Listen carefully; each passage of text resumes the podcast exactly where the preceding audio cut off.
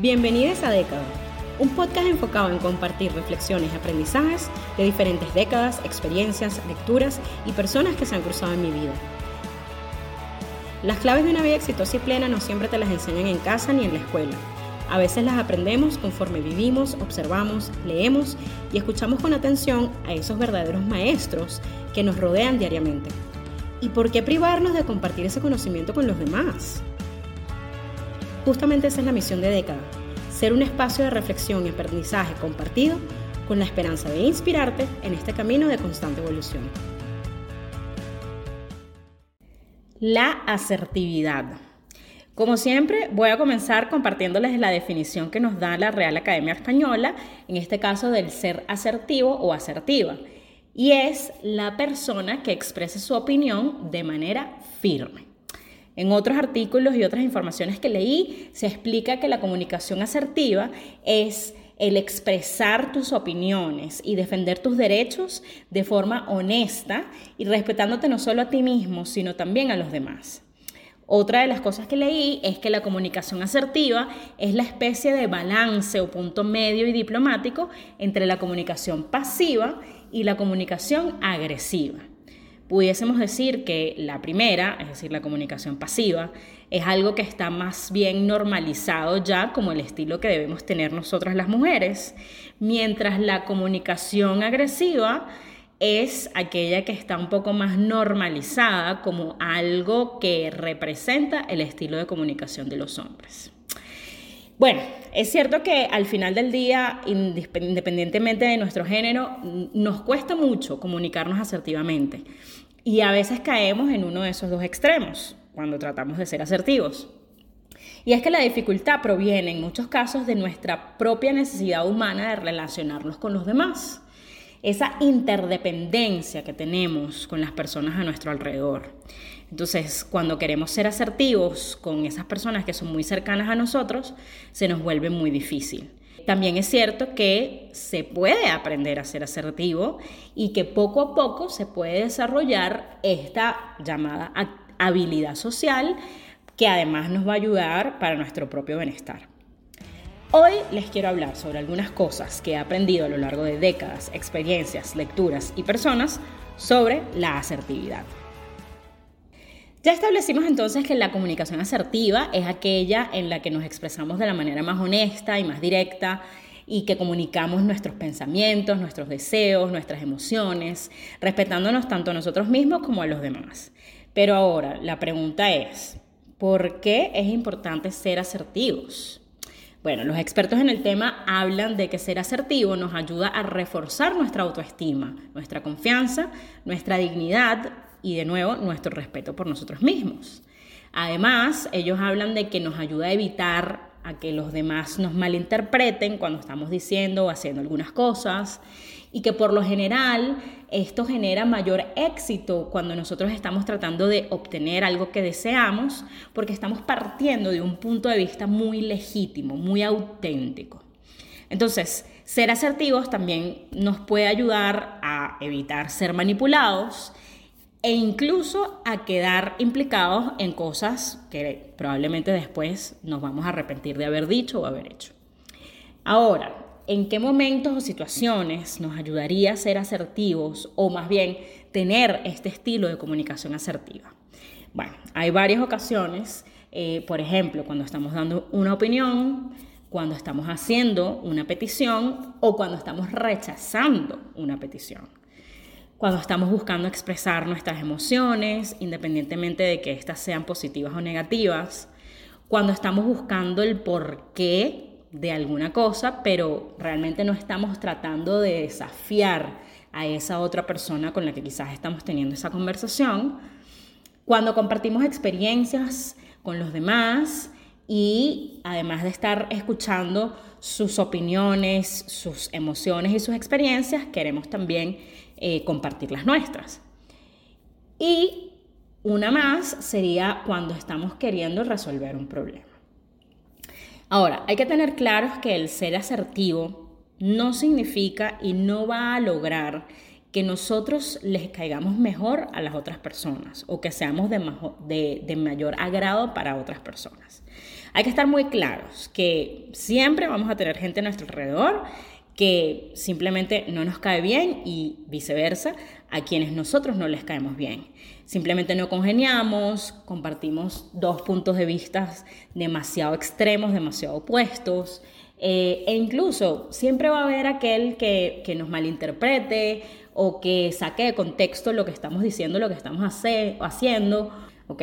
Entonces, ser asertivos nos ayuda a reafirmar nuestra autoestima y sentirnos, vamos a decirlo, liberados de cualquier obligación de hacer cosas o de decir cosas que no queremos, de ocultar quiénes somos realmente, de, tener que no ser auténticos, de ocultar verdades, guardar secretos y poder simplemente no expresar quién, quiénes somos y, y cómo somos. En mi experiencia muy personal, creo que ha habido al menos dos momentos bastante decisivos en los que para mí el hecho de practicar la, asertividad eh, ha, sido, ha sido muy importante. Y claro, poco a poco este tipo de comunicación pues va formando parte también de, de quién soy y de mi estilo. La primera experiencia fue en mi casa. Eh, muchas veces sentí que, por ejemplo, mis familiares mayores, obviamente, eh, tenían que tener la razón porque eran mayores que yo y representaban, vamos a decir, que cierta autoridad. Entonces, para yo evitar conflictos, para no hacer sentir, sentir mal a nadie, eh, muchas veces me callé. Me callé muchas cosas, lo que sentía o lo que pensaba, me callé preguntas, emociones. Eh, simplemente quería evitar cualquier tipo de conflicto, vamos a llamarlo innecesario. Eh, entonces aprendí desde niña que lo que fuera que me indicaran, era lo que yo tenía que hacer y, que yo tenía que cumplir con esas expectativas que esos adultos tenían de mí, porque era la única forma de encajar y de cumplir con la expectativa de que yo era una buena persona o una buena alumna o una buena hija, una buena nieta, una buena hermana y eh, de cualquier forma, sea con afecto o sea una recompensación material, eh, pero bueno, tener eso mismo, una recompensa. Eh, porque, bueno, lo que pasaba si no, si no era así, era que entonces mi mamá o mis abuelos o mis tíos incluso se molestaban conmigo y bueno, yo terminaba siendo castigada. El caso es cómo lo superé, ¿no? Entonces, ya, digamos, después de cierta edad, yo comencé a preguntarme cómo me sentía cuando hacía cosas que no quería y cómo me sentiría si yo decía eh, cómo me sentía o por lo menos trataba de negociar un poco esas expectativas que tenían de mí. Así que poco a poco empecé a, como les digo, a negociar, a explicar por qué estaba tratando de negociar o cambiar algún aspecto de esa expectativa y muchas veces también a decir que no. Eh, simplemente explicando y poniendo sobre la mesa todas las razones por las cuales yo sentía que eso podía ser diferente eh, y lo que me hacía sentir o las preguntas y las dudas que tenía. Al inicio, obviamente, eh, no vayan a creer que todo fue una belleza y aceptación total, no, al principio realmente se percibió como actos de rebeldía y seguramente también fue así porque en, esos momentos yo no podía controlar bien o, mejor mis emociones, entonces seguramente me alteraba y, pues se terminaba creando el llamado conflicto que yo quería evitar y, pues yo terminaba sintiendo mucha culpa. Eh, pero con el tiempo y con los años empecé a saber manejar mejor mis, mis, emociones de manera que pudiera expresar mejor mis ideas. Y entonces empezaron tanto, mis, tanto mi mamá como mis abuelos, etcétera, a, a, a, ver el valor de tomar en cuenta mi opinión y entonces empezar a considerarme y a respetar mi punto de vista. Eh, y, me di cuenta también que pues no tenía por qué sentirme culpable de lo que hacía o lo que decía y que era muy importante lo que decía antes, que es justamente el no faltar el respeto a nadie, pero también respetarse a uno mismo. Y la segunda eh, experiencia es o fue o ha sido en el trabajo. Eh, el trabajo normalmente para mí ha sido una relación con, superiores, con jefes que, que, pues representan y tienen una autoridad. Además, en muchos de estos casos, en mi experiencia, han sido hombres quienes han estado en esos cargos superiores. Entonces, muchas veces eh, me limité simplemente al silencio por vergüenza de no decir algo que estuviese equivocado o hacer una pregunta que denotara, que hiciera que la gente se diera cuenta de mi falta de experiencia. Claro, eso además sin contar todas las veces que no dije o que no expresé lo que necesitaba en realidad para poder hacer mi trabajo de manera efectiva y, evitar incluso en algunos casos que la gente pensara que yo era arrogante o que tenía una comunicación agresiva. Eh, de nuevo, todo esto con la intención de evitar crear un conflicto de manera innecesaria. Entonces, en, muchos casos yo asentía a, hacer lo que me pedían sin reflexionar o sin cuestionarlo. Eh, simplemente no podía o no sabía decir que no, principalmente porque en mi área, en mi profesión, yo trabajo en un área que considero es un área de servicio, eh, como lo es marketing o mercadotecnia, y eso representa el estar trabajando de manera colaborativa con muchas áreas y, en muchos en muchos sentidos, eh, estar al servicio de esas áreas, de la marca, al servicio de servicio al cliente, al, servicio de em, business development, al servicio de, eh, del equipo de tecnología, al servicio del equipo de ventas, etc. Entonces, eh, para mí era, era también un poco la expectativa que tenían de, de mi función y de mi persona el asegurarme de satisfacer esas necesidades que tenían los demás. Pero entonces, claro, entro, ¿no? entraba en conflicto sobre cómo satisfacer esas necesidades, eh, cuestionando algunas cosas que a veces no tenían sentido, pero sin faltar el respeto, sin quebrar esa relación, ¿no? Que, que es tan importante. En fin, o sea, no, no, creo que no necesito contarles cómo terminó, pero, pero pues eso me llevó a incansables jornadas de, de trabajo, eh, noches muy largas, cosas que a veces se hacían a medias porque simplemente el que mucho abarca poco aprieta, eh, como dice el dicho, eh, a veces también se hacían cosas como sin mucha lógica porque simplemente nos habían pedido hacerlas y pues no había tiempo ni espacio para eh, discutir esa decisión. Eh, y bueno, y en general en mi carrera hubo muchísimas personas que fueron tomando decisiones por mí y para mí, para lo que era mi carrera en ese presente y, bueno, en, el futuro. Em, así que en muchas ocasiones también me vi en situaciones o posiciones que realmente no eran hacia aquellas hacia donde yo quizás por mi propia cuenta hubiese dirigido mi carrera. Eh, pero creo que fue a partir del 2014, en realidad, que empecé a respetarme mucho más a mí misma y bueno, si alguno de ustedes ha leído mi libro, mi libro se llama Las cinco herramientas para reinventarse, está disponible en Amazon. Em, ahí van a saber y, van a entender un poco mejor el, como ese, ese gran punto de mi vida de inflexión en donde eh, el autoconocimiento fue la base de, de la reconstrucción de mí misma. Entonces a partir de allí comencé a respetarme y a hacer valer no solo mi experiencia, porque les estoy hablando de incluso ya momentos donde para el 2014 ya yo tenía más de 10 años de experiencia laboral, em, pero también mis derechos.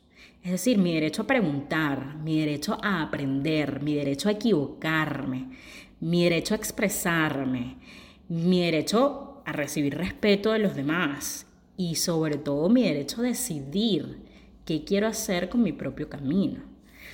Entonces, así como en mi casa, en, el trabajo, también al principio pues este cambio generó un cambio de percepción sobre mi estilo, ¿no? que quizás parecía ser muy agresivo.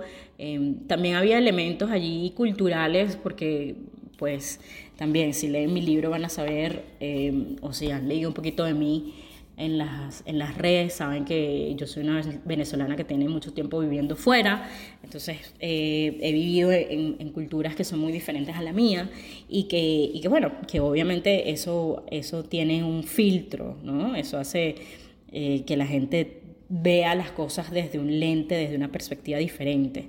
Así que, mm, eh, pero bueno, al final todo lo que viví pues está un poco basado también en, una perspectiva y muy desafortunada que es muy universal, que es, como decía al principio, el hecho de que las mujeres, se asume que las mujeres debemos tener una actitud un poco más sumisa y que no está bien visto, no estaba bien visto hace 10 años atrás, quizás ahora un poco más, y depende mucho del contexto, pero no está bien visto que nosotras expresemos nuestras opiniones o que cuestionemos a otras personas, sobre todo si son hombres, eh, dentro de un círculo que no sea el círculo de una reunión entre amigas, ¿no? Entonces, estar en una sala de reuniones, eh, haciendo, levantando la mano para hacer preguntas, para dar una opinión, para hacer para, para, cuestionar las decisiones,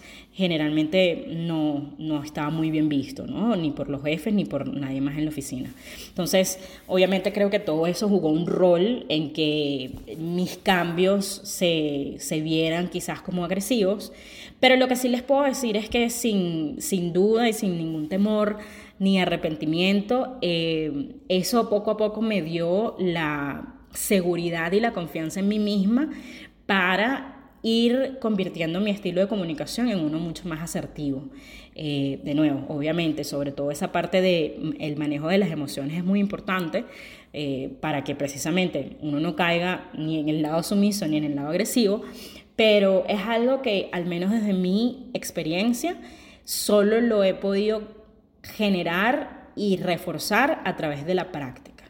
Eh, y eso definitivamente me ha dado una sensación de autonomía y de orgullo por mí misma que, que bueno, no, no cambiaría por nada, ¿no?